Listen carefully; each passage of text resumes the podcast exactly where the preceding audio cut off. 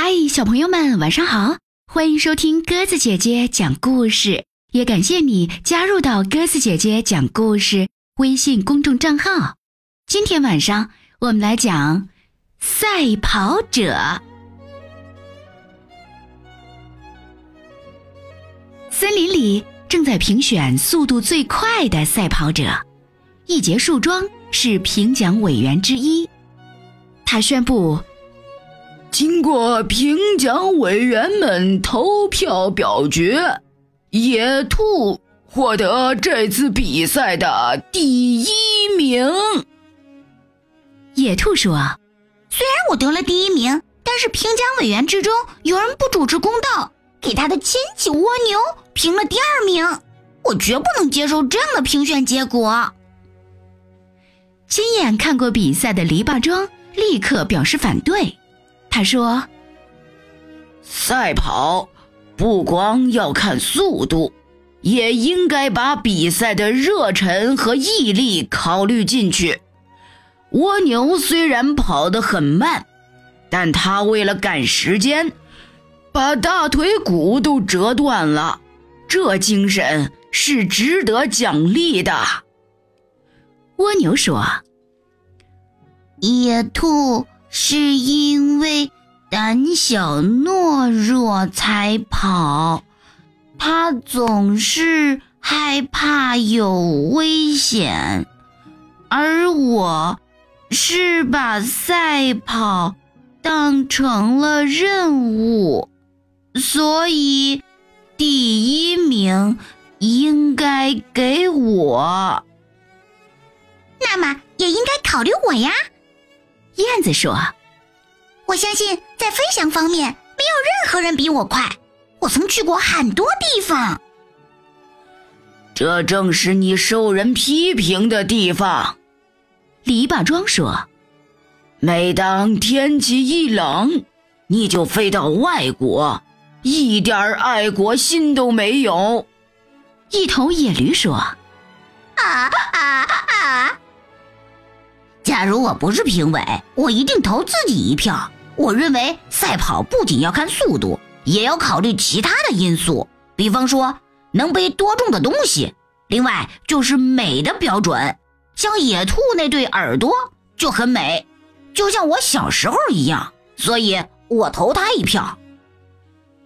野玫瑰张开了笑脸说：“我觉得太阳光应该得到光荣奖。”和二等奖，它从太阳走到地面的速度是那么快，而且力量很大，使整个大自然都苏醒了，使树林变得更美丽了。大家都抢着发言，可是谁也没说服谁。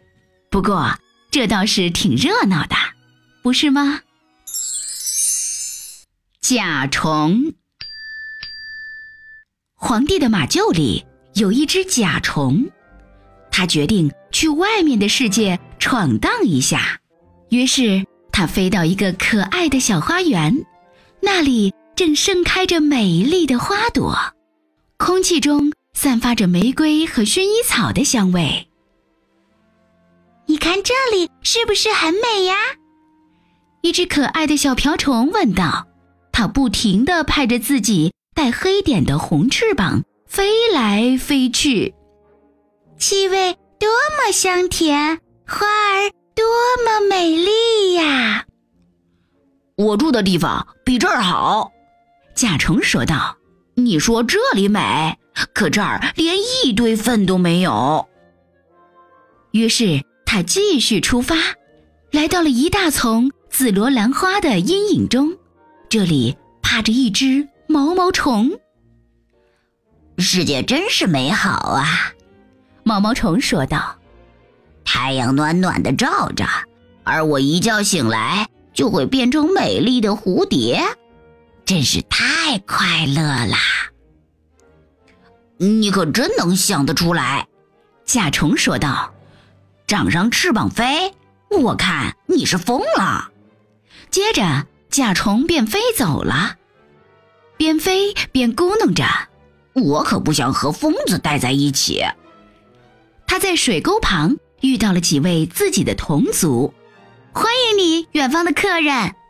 他们说道：“你是从粪堆里来的吧？”最年长的一个问道。“比那儿还要好呢。”甲虫说道。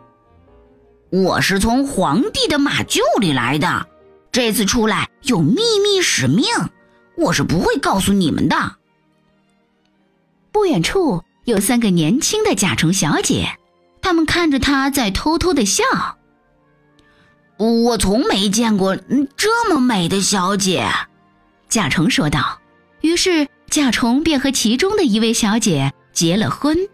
婚后的第三天，问题来了，他得考虑妻子，可能还有孩子的吃饭问题。我不能待在这儿了，他说道。我要离开他们。甲虫真这么做了，他乘着一片菜叶子越过了水沟。忽然，有一只手抓住了甲虫，是两个孩子发现了他，他们把它放进一只旧木鞋里，并且在里面插了一根木签做桅杆。甲虫被绑在木签上，放进了湖里。这是个很大的湖，甲虫害怕极了。木鞋飘走了，越飘越远，甲虫吓得浑身发抖。它被绑在桅杆上，根本动不了。就在他快要绝望的时候，来了一只船，上面有几个年轻姑娘，她们用剪刀把绑着甲虫的线剪断了，放走了幸运的甲虫。甲虫快速地飞走了，飞进了一个高大的建筑里面，它精疲力竭地落到地上，这里恰巧。正是国王的马厩。旅行能让头脑清醒，甲虫说道：“世界还不错，可是你要懂得怎样对待它。”甲虫终于心满意足了。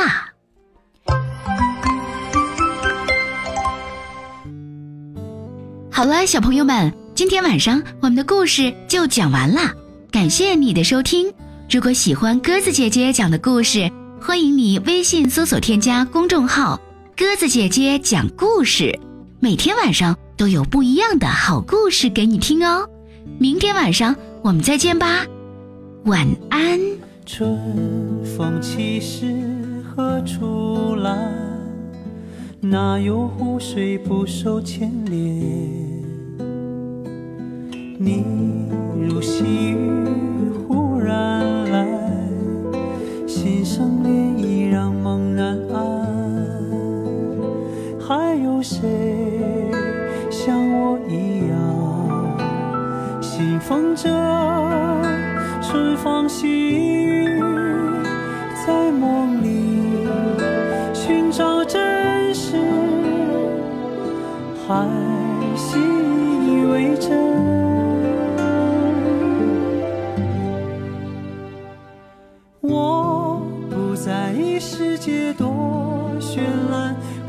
我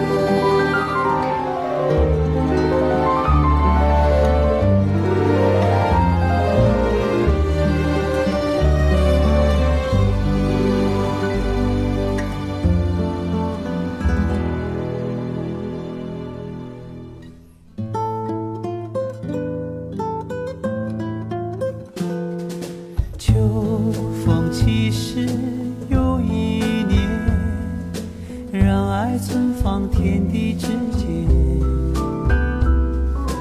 哪有湖水不热涟漪，万千思念却说再见。还有谁？